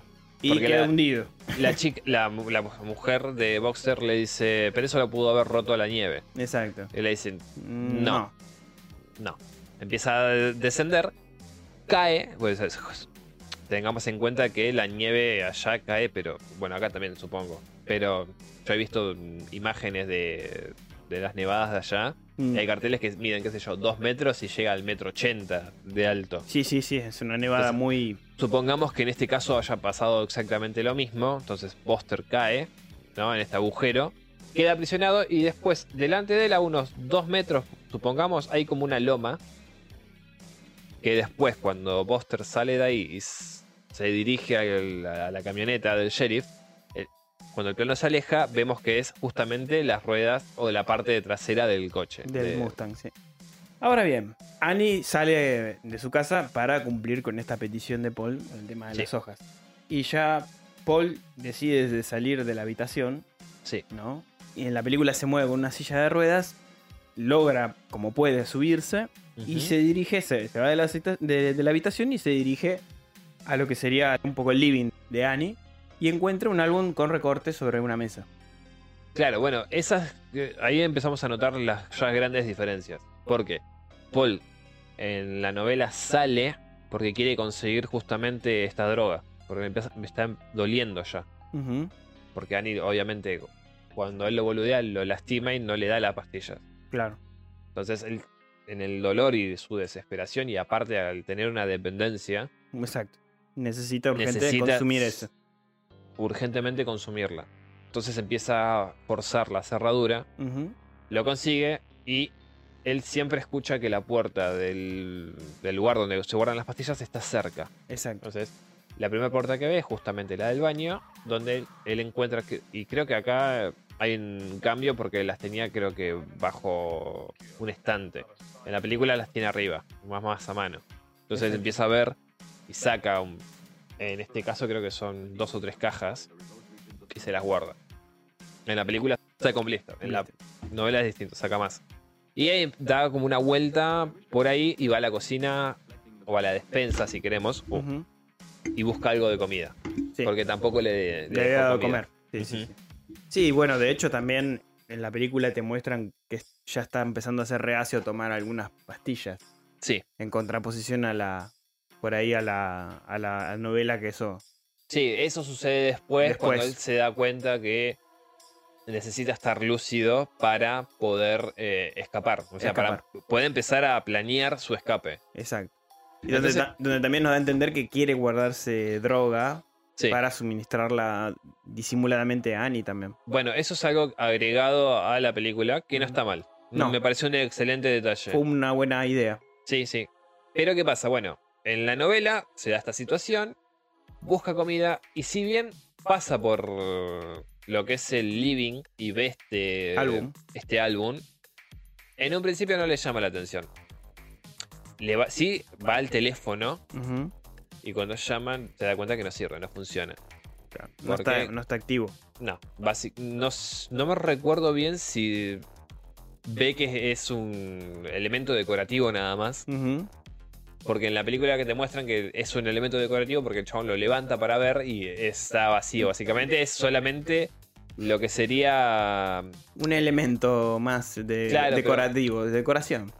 Claro, pero en en realidad el teléfono estaba. O sea, el teléfono, lo que sería el- el- la parte de dentro, el cuerpo, es lo único que tiene. Exacto. No, no tiene los elementos que servirían para comunicarse. Sí, es el aparato, pero vacío. Claro. Básicamente. Sí, pero no me salía. Es el molde, digamos. Exacto. el molde del teléfono. Ahí está. Entonces, esto también sucede y empieza, bueno, vuelve a su habitación cuando escucha también el coche que se acerca. Sí.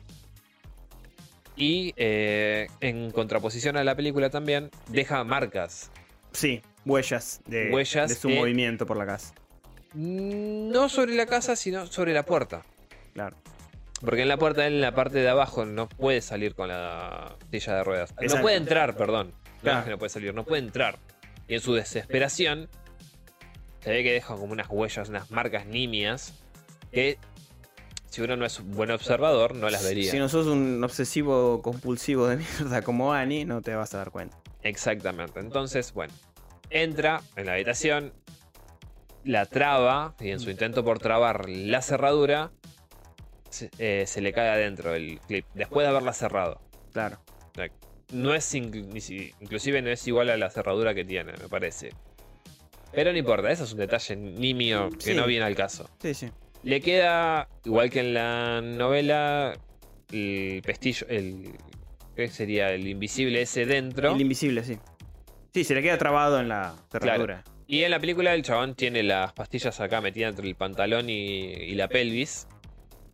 Pone las manos ahí muy rápido para simular. Y le dice a Annie que bueno, que estaba desesperado por sus pastillas. Cosa que le da tiempo a él a esconderlas. En la novela, el chabón llega hasta la cama, las esconde, hace todo, Hace digamos. Porque el chabón inclusive se sube otra vez a la cama. Claro. Cosa que en la novela no... Sí, se queda en el piso. perdón. En la película Cosa que en la película... no no llega a ser. Que me pareció quizás más realista, ¿no? Porque Depende, porque el el chabón... estado en el que estaba era difícil que Lo llegara. que pasa es que Paul ya para ese momento en la novela tenía movilidad. Sí, claro, en la película agravan eso. Es como que tiene todavía menos. Claro, pero ¿qué pasa? Él en la novela disimula todo, ¿me entendés? Claro. sí. Inclusive también toma la cuchilla y la guarda debajo de la cama. Claro, eso te iba a decir. En la película ocurre, sobre todo cuando ve el álbum. Sí. porque cuando encuentra este álbum de recortes, descubre que en este proceso, ¿no? Que la enfermera es una asesina en serie. Sí. Acusada por eh, el asesinato de su padre. Sí, de su padre, de su Vecinos también, ¿no? No, eh, sería. Sí, Porque en la película decía vecinos. eh, Empieza con- Neighbors. con los vecinos, cuando es todavía una preadolescente que vivían en un edificio de apartamentos, donde extrañamente, antes de que ellos se muden, un día antes de que ellos se muden, el apartamento de los vecinos se incendia, se prende fuego. Se prende fuego. Extrañamente, ella estuvo rondando por ahí antes de, estos- de- de este hecho en particular. Después se habla de la muerte de eh, Jack, creo que es Wilkes, o algo así, una bolsa así se llamaba, o Carl, algo de eso, que es justamente el padre de Annie, Sí. Donde tiene una, también una, una muerte accidental, En circunstancias. sí, po- poco claras. Después está, hablan sobre la muerte de una estudiante de enfermería, que es, era compañera de cuarto de Annie, Exacto. que muere por haber pisado un gato que estaba justo propiciamente puesto en el primer escalón de una escalera. Y que se rompió el cuello. Por eso, tío, propiciamente estaba El gato Ahí. puesto ahí. Y el gato muerto, inclusive. Desastre. Esta mujer es muy macabra. Y eh, después hay varios recortes sobre Annie Wilkins siendo eh, aceptada en un, en, una- en un hospital, de las muertes que empiezan a acaecer en esos hospitales, de muertes de personas de la tercera edad. Sí, la, la apodan como la dama dragón. ¿Cómo? La dama dragón la apodan. Sí, la dragona. La dragón. En la novela es la dragona. Pero eso es tiempo después. Es porque después es. Empiezan a como a levantar sospechas y la mina cambia de trabajo, va a otro hospital. En este creo que es un hospital infantil. Y también nenes o criaturas de meses y Sí, dos sí. años empiezan a morir en, en circunstancias bastante raras. Que algo mm, a tener en cuenta es que mataba gente que estaba totalmente ya convaleciente. Gente que tenía la posibilidad de morir. Claro, sí, sí, sí. No, se tomaba el trabajo, digamos, de seleccionar a esas personas. Exactamente. Cuando ya la, la atrapan, y, eh, sería cuando se mete con el- ya eh, lo que serían bebés, de, de- de cero meses a un año, ponerle más o menos.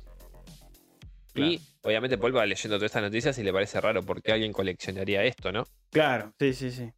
A todo esto, Paul también se esconde un cuchillo, Sí. Bueno, No. en la novela pasa antes, pero sí, es en su primera excursión, digamos. ya se guarda el cuchillo. Bien. ¿Qué pasa? Anne, como bien dijo Dave, se termina enterando. En la película también, de que anduvo por ahí Paul, ¿no? Claro. Eh, pero antes no nos adelantemos. Entonces, Annie llega con el papel, se lo da, Sí. lo boludea, Lo boludea. ¿no? Y bueno, Paul agarra y empieza a escribir. Le hace un boceto, un primer capítulo, Sí.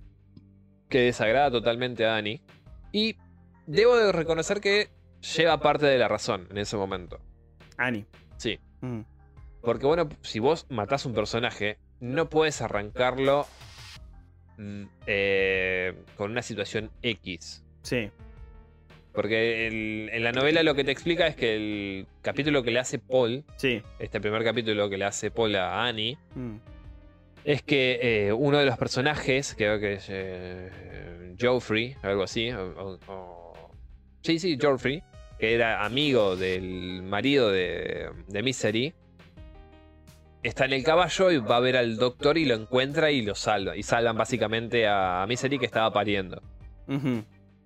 O sea, toda esa situación en la novela que él hizo cuando la mata, no sucede. O sea, el chabón se cae del caballo, queda tirado en el medio de, de- de un charco de agua fangoso con una lluvia que Sí. básicamente podría haberle generado en una pulmonía o, o una neumonía. Y no llega nunca al doctor. Claro. ¿Entendés? Nunca llega a- hasta la casa de para poder ayudar a Misery y que no muera. Claro. Sí, todos esos detalles, obviamente, lo, es- los encierra la novela, ¿no? Claro, claro, pero, pero eso, tío. Y la mina se lo dice. En el libro, en la película, simplemente Annie se fastidia. No, no, no. Pero se fastidia por esto, porque Sí. le dice. Y le da el ejemplo que sucede también en la, en la en la novela, Sí. de que ella cuando era chica iba con el hermano al, al autocine, y veían siempre algún alguna, algún capítulo de Flash Gordon o de otra serie en particular, en la que te ponían eh, al actor principal en un coche, que es el ejemplo que da ella, que está cayendo por un barranco, y te lo cortaban ahí. Entonces Claro. vos no sabías si el tipo moría o no. Claro. Entonces ella tenía toda esa semana para imaginarse el desenlace Exacto. de ese capítulo. De ese capítulo. Exactamente. Cuando ella lo va a ver a la semana próxima con el hermano, el capítulo empieza momentos an- eh, segundo, no, para antes de que caiga. Cuando Exacto. a vos yo te había mostrado que el coche caía. Ujú. ¿Entendés? O sea, ella estuvo toda su semana pensando que el tipo moría. Claro. En cambio, la, el episodio siguiente le cambió todos los. Le cambian todo y le muestran como que el tipo se salva. Es como que eso no puede suceder. Se tiró antes del barranco. Exactamente. Claro. Entonces ese es el fallo que ella ve y en la novela de Paul también sabe que esto Claro. está mal. Y esto lo ofende tremendamente. Claro, porque lo que le dice es vos me estás haciendo esto para complacerme. Esto no es mi serie. Claro. Esto no es lo que vos escribiste. Sí, sí. eh, Annie se quiere asegurar efectivamente que él retome la historia de una manera. Como si él realmente tendría que escribir Misery, Ujú. una nueva, un nuevo capítulo, pero Bien, bien. Como el Paul Sheldon de siempre que hizo toda esa saga. claro. O sea, que, que sigue y continúe fiel a, a su concepto. No así porque quiero salvarme de, de vos. que, eso, ¿Qué es lo que le molesta? que eso encima Annie lo, lo asimila y lo entiende. Sí. No es que se hace la, la otra, lo- realmente lo, lo asume. Sí. Y acá viene esta exquisita y fuerte escena, ¿no? Mm, Porque Annie enfurece de una manera tremenda, porque además se entera de que Paul trató de escaparse, ¿no? Que yo me adelanto un poquito. Sí, igual se da distinto. Se da distinto, por eso. Ahora yo lo comento cómo fue en, el, en la película y vos eh, especificame en, en la novela. Pero prácticamente Annie lo que hace, eh, poseída por esta rabia pero irracional, que, donde Katy Bates realmente le da miedo, agarra un mazo, pero un mazo, no un martillo, una masa. O sea, esos que usan en, en- en obras. Y lo, lo levanta con una soltura impresionante y lo descarga contra la rodilla izquierda De Paul. de Paul en una escena que realmente la, la sigo viendo, porque la, la película la habré visto como cinco veces. La sigo viendo y me sigue impresionando cómo esa pierna se dobla Ok. con ese mazazo. Con la expresión de dolor de James Camp, que pobre también se esmeró, porque es impresionante imaginarse un dolor de esa similitud. O sea, estar recuperándote de, de una herida tan grave, de una fractura tan severa, y que te den un mazazo así, debe ser un dolor inconcebible realmente. Sí. Y después de eso se viene otra. Otro ayuno por parte de Annie, porque no sé cuánto. no, no, ni en la película ni siquiera te das cuenta, pero lo No. dejado ahí ofendida por un par de días más, seguramente. Bueno, en la novela es distinto. La situación se da de otra forma. Eh, y creo que ni siquiera es porque se haya escapado en sí. Mm. Porque eso a Annie le molesta.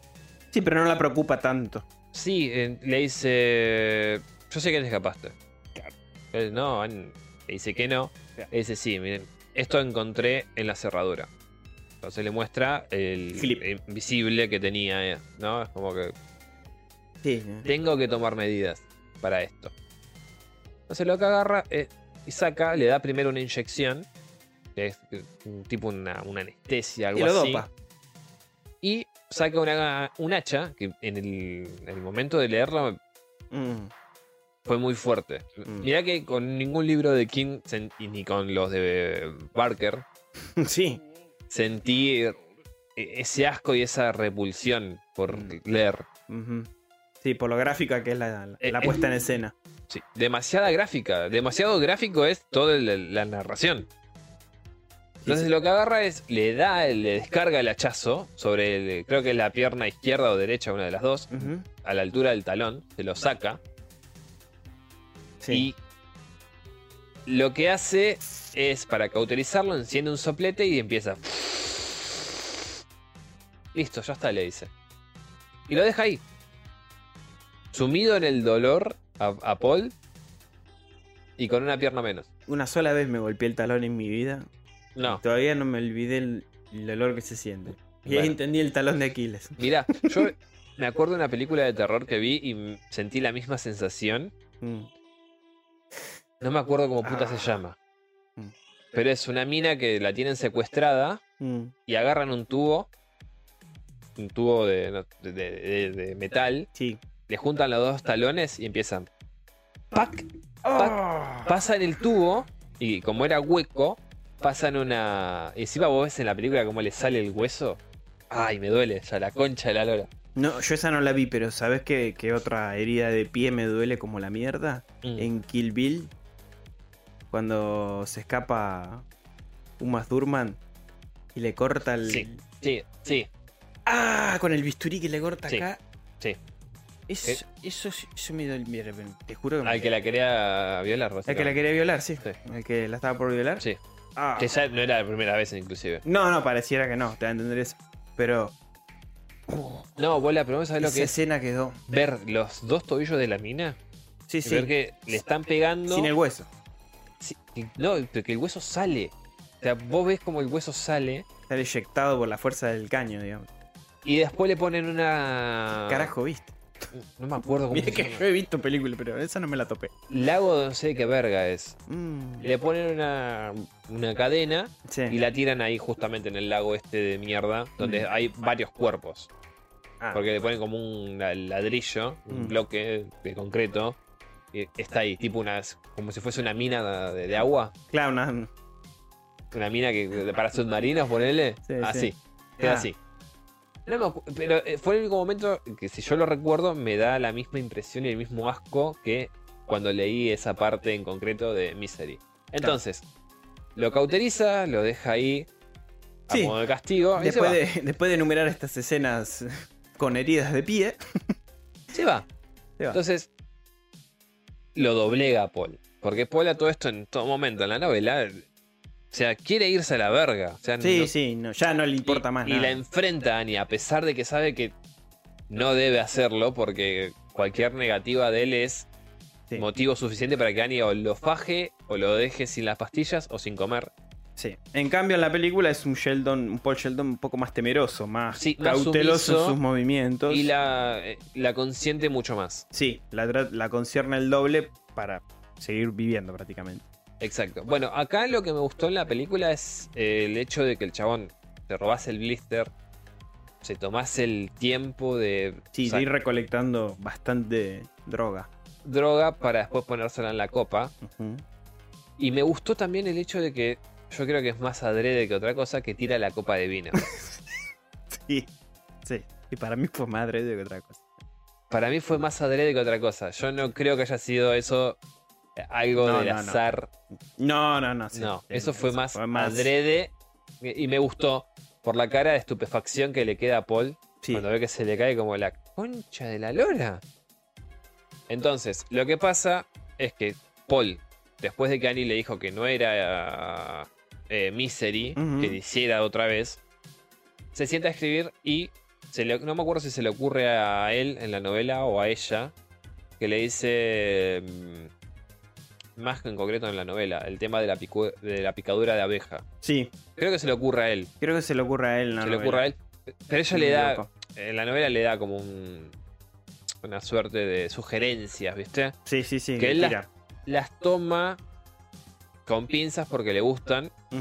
Pero bueno, entonces Paul em, hace eh, otra vez este primer capítulo y a él también le gusta, le gusta cómo queda. Se da cuenta de que realmente Misery no tendría que haber acabado como De esa manera. él lo hizo. Empieza a tomarle ese gusto a Misery.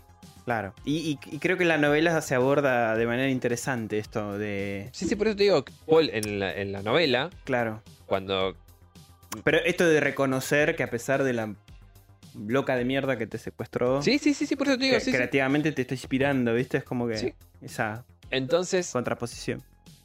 crea este primer capítulo, se lo da a leer a Annie. Annie queda, pero Magistrales. e- encantada. Le dice: no es divino, no es perfecto sino divino, una claro, cosa así. sí, lo halaga. Y Paul le dice, bueno, para celebrar, ¿qué te parece si comemos juntos? Ahí está la situación, justamente que decíamos, en que la quieren pastillar, no le sale, No, que él se había guardado estas pastillas abajo de la cama y y el tipo empieza a escribir. Empieza a escribir. no le queda otro.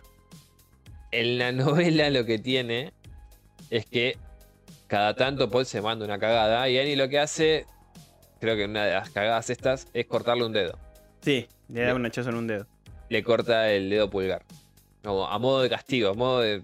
Sí, sí, para que aprendas. le amputa el pulgar, es verdad. Es como que no lo hago por mí, sino por vos, Paul. Por tu bien. Y les... Fuck, le rebana el dedo. Sí, sí, un comportamiento ya, ya típico de la enfermedad que tiene encima en la cabeza. Exactamente. no es por mí, es por vos. Después sí se da la situación en la que le rompe la pierna en la película. Sí. Y ahí sí aparece Buster. Buster, exacto, sí. Que eh, está investigando la desaparición de Paul y bueno, va a la casa de Annie, ¿no? En el momento que encuentra eh, a, a Paul drogado en el sótano, Ujú. Annie, pobrecito, haga que en paz descanse, Buster. Me dio mucha pena, porque la verdad que. mm, Yo pensé que zafaba por el viejito. Cuando la vi por primera vez. Bueno, pero está armada con una escopeta y. ¡Pumba! Chau, chau Buster. No, no queda nada. Claro. Bueno, te- en lo que es la novela, no es Buster, sino es otro. Otro policía local. Es es un policía local de por ahí. En el que Paul lo ve y. En realidad reacciona instintivamente. Agarra un cenicero y se lo tira Claro. a la ventana. Entonces el tipo levanta la vista y lo ve. Lo que el tipo no ve es a Annie. Claro. Porque estaba solo revisando por fuera. Y la. Entonces la- no lo ve, Annie le pega. Y después está subida arriba, ¿viste? De esa cortadora de césped. Sí, sí, sí, lo asesino con la cortadora de césped. Esa, esa es nada. Eso, eh, bueno, de- en las curiosidades lo vamos a nombrar ese Dale. Porque sí.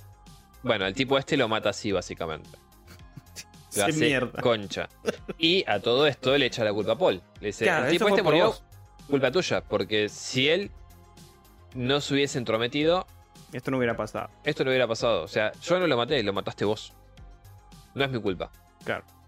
O sea, se lo dice con ese cinismo de hija de Sí, sí, sí. puta. Que bueno, e- es un personaje hermoso y a la vez terrorífico el de Dani, el, el Eh, libro. sí, porque con pocos elementos la verdad que me logró transmitir eh, muchísima más incomodidad de otros que sentís por ahí más esforzados. Bueno, con Annie es... Claro. es Bueno, que- creo, fluye. creo que en ese momento es en el que le corta el dedo. Eh, A modo de castigo. A modo de castigo, por sí. este evento. Creo que fue después de lo de la cortadora de césped. Entonces, después, en cierto momento, porque como este tipo que, que ya mató a Annie desapareció, ¿no? Previvien- previniendo que vengan otros agentes de la policía a ir a preguntar por ahí, porque ya el deshielo, se, ya el- la- lo que es el hielo ya se fue. Sí, ¿no? sí, sí, Están sí. entrando en la primavera, entonces inevitablemente el coche lo van a encontrar. Claro. El Mustang Ella va a estar ahí. se encargó de llevarlo a otra parte donde Paul leyó que encontraron el cuerpo del tipo anterior a él. Claro, sí, es verdad. Annie lo deja por ahí. Entonces ella sabe que es probable que encuentren el coche. Claro. E- Ella confía en que no. Que para cuando lo hagan, Paul ya esté en una, en una mejor vida. Mm, Sí, exacto. Pero bueno, en la película lo que ocurre cuando está Paul en, en el sótano y muere Buster y Anne intenta hacer un homicidio-suicidio con la escopeta, o sea, matarse ambos, Mm. eh, Paul le ruega que no, que Misery tiene que, que terminar el libro que está haciendo, por favor le ruegue que lo deje hacer. Y es lo único que persuade a, a Annie de, de no hacerlo mierda. Claro, bueno. eh, es totalmente diferente porque él en la, en la novela le chupa huevo. Claro, bueno. Él- sabe que es una buena novela lo que está haciendo, ¿eh? Sí, sí, sí, sí, sí. Él, eso. él sabe que es un excelente libro, pero después de haber estado sometido a Annie y haber Sí, tortura. pa- pasado tantas veces por el hecho de perder una extremidad, ya es como. La verdad que me chupa un huevo. No quiere saber más nada. si me querés matar, matame. Y en este segundo, microsegundo, digamos, que está convenciendo a Annie, se logra guardar un fósforo y una lata de querosén. Sí. Bueno, que eso en el libro, el, sí, bueno, el libro o novela, como Poronga quiera decirle uno, Ujú. Annie lo lleva ahí, pero antes de eso le muestra una rata en una ratonera Ah, sí, el libro, sí. y Paul ya temiendo lo peor es como, por favor que no me hagan comer eso. Por favor que no me hagan comer eso. Y obviamente no se lo hace comer. Pero le, le- le da la comparación como que vos y ella son iguales.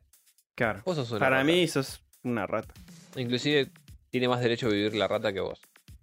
Y aparte te, te habla de que Annie la mata a la rata pero con las manos.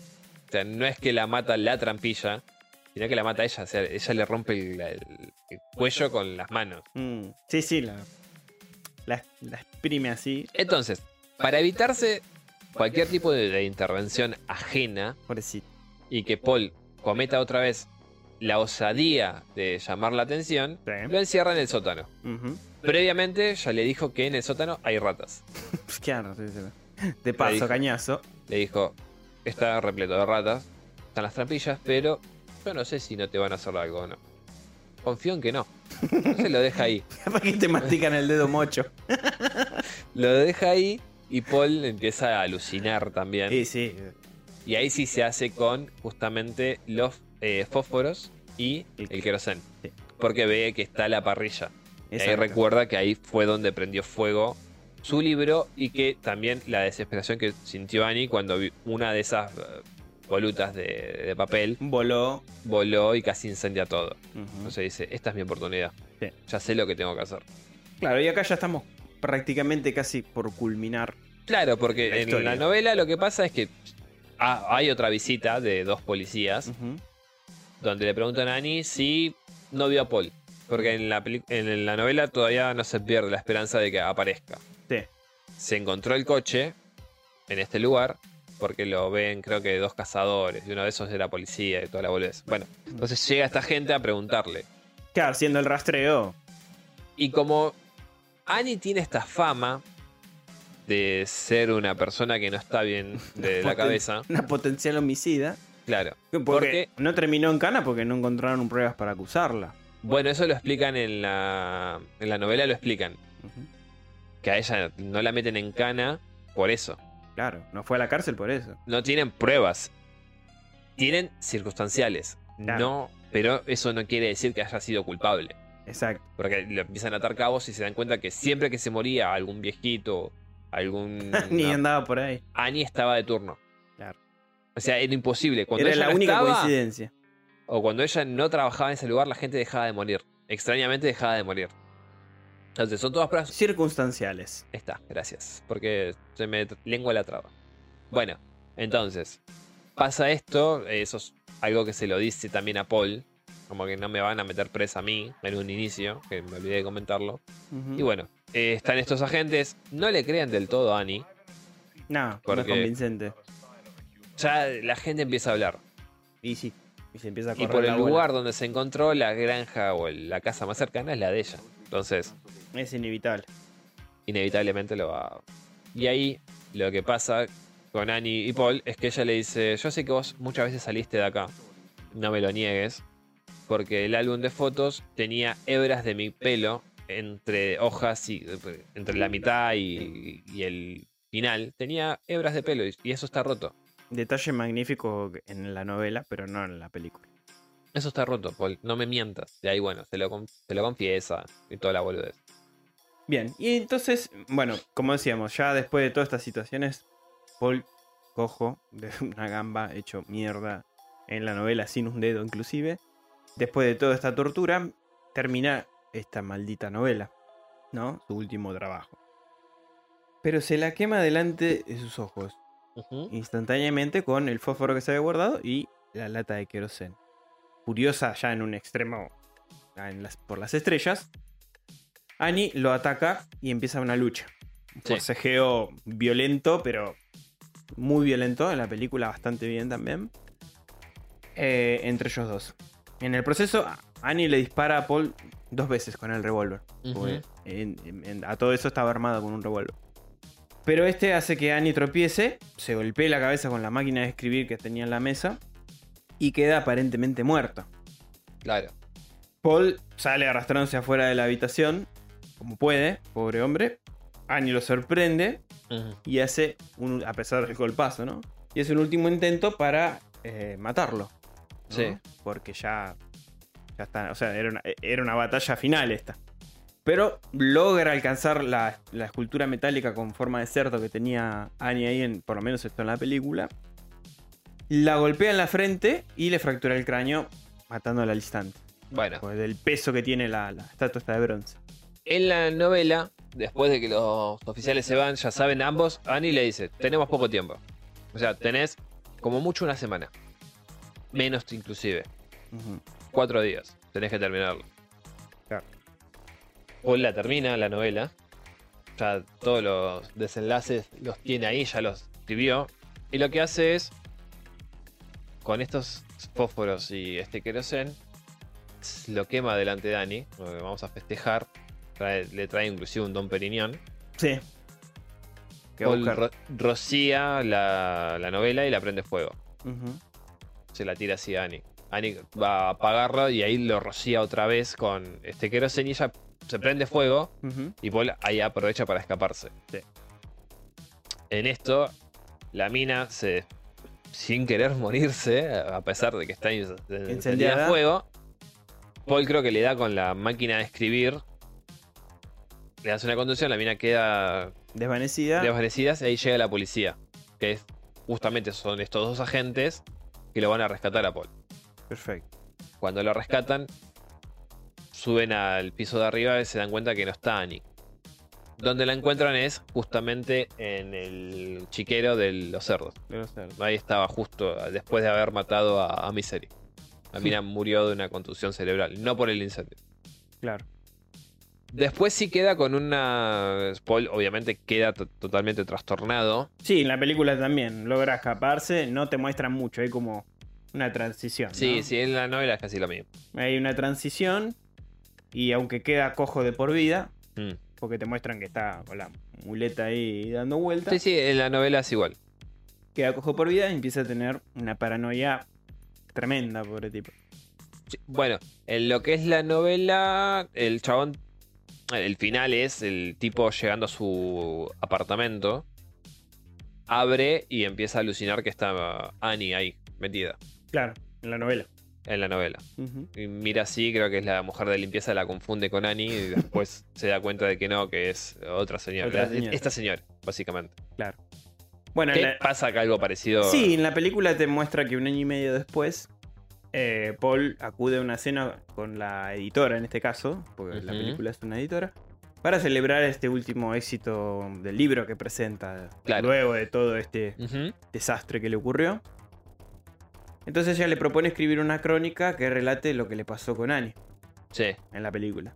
Pero Paul lo considera que solo se lo pide por, por dinero a esto. No Sí. para que sea un método de, inclusive en la novela pasa algo parecido. no a usos terapéuticos, digamos. Viste que a veces uno contando su vivencia Sí, su sí, sí. vivencia, puede afrontar este trauma, ¿no? Dice, no, esto es por dinero. La película termina con Annie vestida de camarera, Acercándose a él con un cuchillo. Pero Paul se percata de lo que está imaginando y que solo es una camarera desconocida, ¿no? Una simple señora, como contaste vos, simplemente. Y ella se para junto a él y le dice que es su admiradora número uno. Y termina, finalmente. Un final muy, muy bonito. Sí. Porque no podría terminar de otra manera. Con esta ironía, ¿no? Esta, esta escena te da un poco gracia y a la vez te, te aterra. Claro. Y termina ahí. Hermosa, hermosa película y espectacular novela. Creo, yo creo que de las. Debe estar en mi top de King. Sí, sí. Eh, eh, la, la escribió en su prime. Del género terror, digamos, ¿no? Sí, Eh, Porque King también tiene muy buenas novelas que no son. sí, que son trailers policiales. También, como por ejemplo Mr. Mercedes, o la trilogía de Mr. Mercedes. O novelas dramáticas como La Redención de Zhao Yang, porque para mí es más dramática que otra cosa. O La Milla Verde, que ya hemos hablado. Sí, En o otra Revival ocasión. también. O Revival, que son. Bueno, Bueno, Revival tiene cositas Tiene más. una mezcla de terror también igual. Tiene más cositas, sí, eh, Sobrenaturales. sobrenaturales. Pero mm, también, bueno, Milla Verde también, si vamos al caso, pero como que son historias más dramáticas que otra cosa. Así que bueno, del top para mí Misery está, está ahí. Es un excelente novela. Yo te diría, It. Apocalipsis, Mm, Misery podría entrar tranquilamente. sí, sí, porque realmente el personaje de Annie Winkles, difícil superarlo. Un dato de color que no agregué en la hoja de ruta, pero me lo acabo de acordar. eh, hay una serie llamada Castle Rock, inspirada en el, digamos, macro universo de King. Una serie bastante interesante que lamentablemente se dejó de hacer, pero que tuvo dos temporadas. No voy a hablar de la primera, que estaba buena, pero sí de la segunda, Mm, porque nos relata lo que ocurrió con Annie Winkles en su juventud. Claro. Y está muy buena. No voy a contar, no voy a guardar porque si no terminamos más el programa, pero No, no. Eh, De hecho, yo me dejé muchas cosas de lo que es el- lo que Paul se entera Sí. en los recortes para no contar o, o spoilear todo el libro en sí. sí, sí, sí, sí. Pero, sí, antes de que me olvide, el mundo de Paul Sheldon, ese mundo que vemos ahí, Sí, sí, ese universo. ese universo donde él coexiste con Annie, es el mismo de El Resplandor. Inclusive están cerca de el Overlook. Excelente, porque justo me diste el pie a decirlo que es algo que en el final de la serie Castle Rock de la segunda temporada te Mm. hace entender lo mismo, No, no. exactamente lo mismo. En la novela te lo dice. es el mismo universo de The Shining o Sí. El Resplandor. Sí, En la novela te lo dice, básicamente te lo dice ahí. es- es- Están justamente en el Overlook. Sintonizamos. De hecho, en Billy Summers es el mismo también universo. Porque en Billy Summers están en... Y mira, no me atrevo a confirmarlo en un 100%, pero creería, creería que la cabaña donde está eh, este personaje es cerca de los acontecimientos que estamos contando ahora. mira, Billy Summers igualmente es más actual. Es Sí. un 2018, 18. 19, no importa. Pero es más actual. ok. Y te habla en un cierto momento que el personaje este se va a una parte, eh, ahí en Colorado, a una cabaña de un conocido que tiene. Sí. Y a lo lejos se ve otro lugar de descanso donde está justamente el Overlook. O lo que quedó del Overlook. Del Overlook. Ese eh, memorable hotel, escenario de. No voy a decir nada más. Obviamente te da otros detalles Sí. de esto. No lo voy a decir para que la gente, si lo- no lo leyó, pueda sorprenderse sí. también. Este, eh, eh, creo que es bastante invitante averiguarlo, ¿no? Por lo menos para. Igual que después, También. Pero, con otros libros. Pero bueno, no importa. pero bueno, sí, sí. Lean King. Bien. eh, vamos a charlar unas pequeñas curiosidades antes de cerrar. ¿Te parece? Eh, vamos dos y dos. Dale. Arranca, cuando quieras. Arrancamos. El guionista William Goldman fue quien sugirió a la actriz Kathy Bates para el papel de Annie, porque mientras escribía el guion lo hacía pensando en ella, prácticamente. O sea, el tipo ya tenía en la cabeza que iba a ser Kathy Bates y dijo, No sé si es un halago. eh, yo, a ver, tengo entendido que no era por su aspecto en sí, sino por sus dotes act- actorales. Sí, sí se hace, boludo. me. O sea, dentro de. O sea, este hombre dijo. Goldman dijo. Admiraba tanto la actuación de, de Annie que dijo: No puede ser otra que ella. Después, eh, justamente retomando a este William Goldman, quiso ser fiel al libro. Por eso, en el guion original, describía exactamente cómo Annie le cortaba a Paul una pierna con un hacha. Estaba en el guion original. Sí.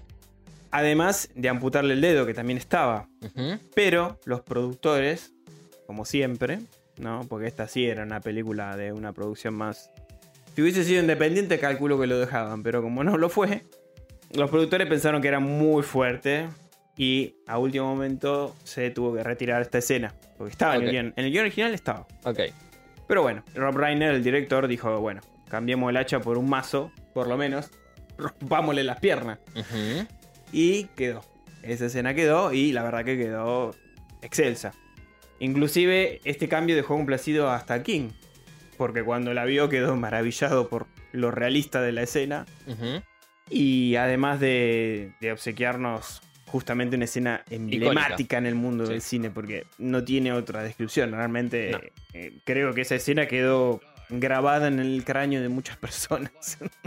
Exactamente. Ahora, antes de James Gunn, el papel de Paul Sheldon fue ofrecido a un gran número de actores como Jack Nicholson, Al Pacino, Robert De Niro, Michael Douglas e incluso a Harrison Ford. A la mierda. Que si me preguntas, creo que la mejor elección que pudieron haber hecho era justamente James Gunn. Sí, sí, creo que sí. Porque los demás eran como que.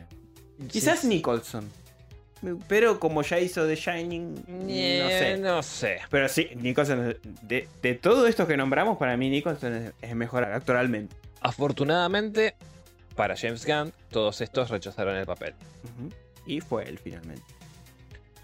Después, aunque anteriormente Carrie obtuvo dos nominaciones al Oscar a Mejor Actriz y Mejor Actriz de Reparto, Misery se ha convertido en la primera adaptación cinematográfica de las novelas de Stephen King en llevarse la codiciada estatuilla.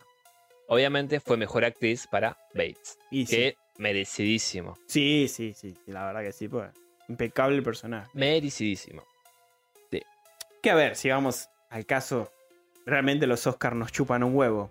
Pero como sabemos que para lo que es el mundo actoral de Estados Unidos o Hollywood o de donde nos llegan las No, producciones, Mundialmente, lamentablemente, por eso, mundialmente tiene una importancia, así que bueno, digamos que se lo merecía por eso.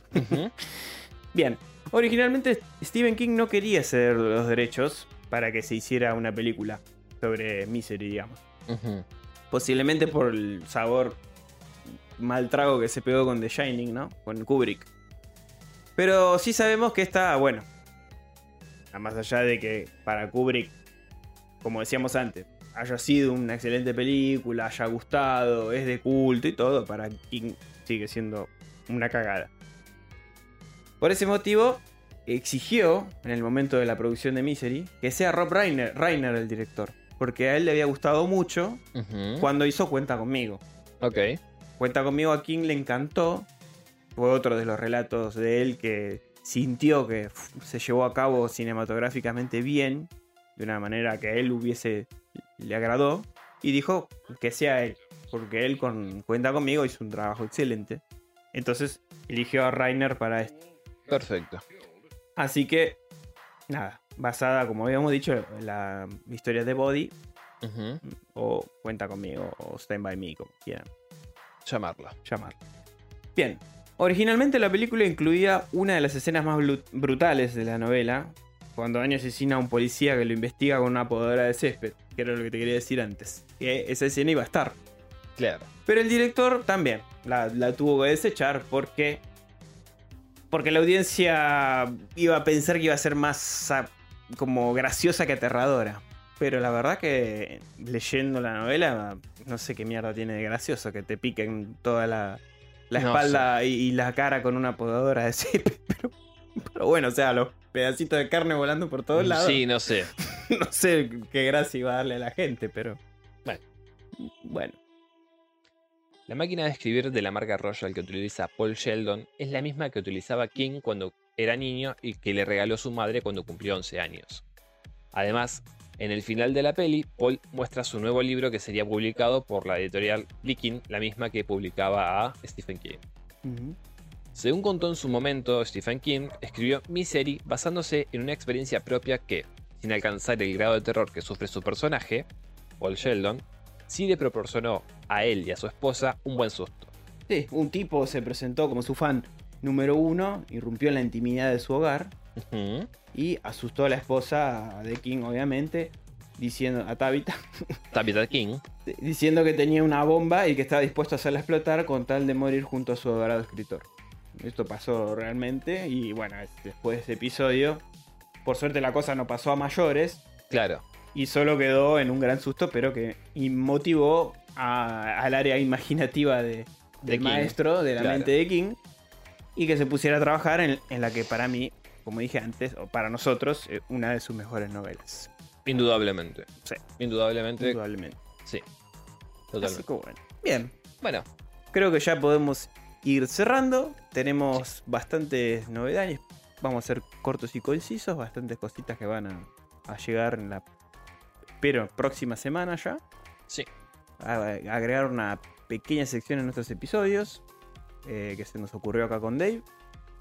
Esperemos les sea de agrado y los entretenga. Como siempre esperamos los comentarios de ustedes oyentes en todas las redes sociales como el Bazar de los Tormentos. Facebook, Instagram, Twitter, no sé qué más. TikTok. Ah, va, TikTok, YouTube. pero YouTube.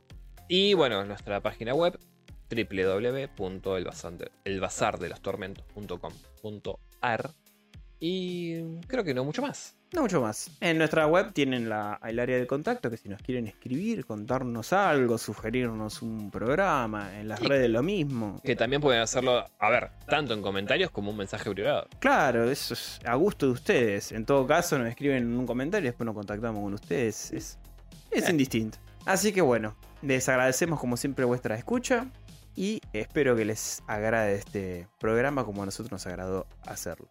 Exactamente. Un tenebroso abrazo, gente. Tenebroso abrazo, gente. Hasta la próxima semana. Bye. Bye.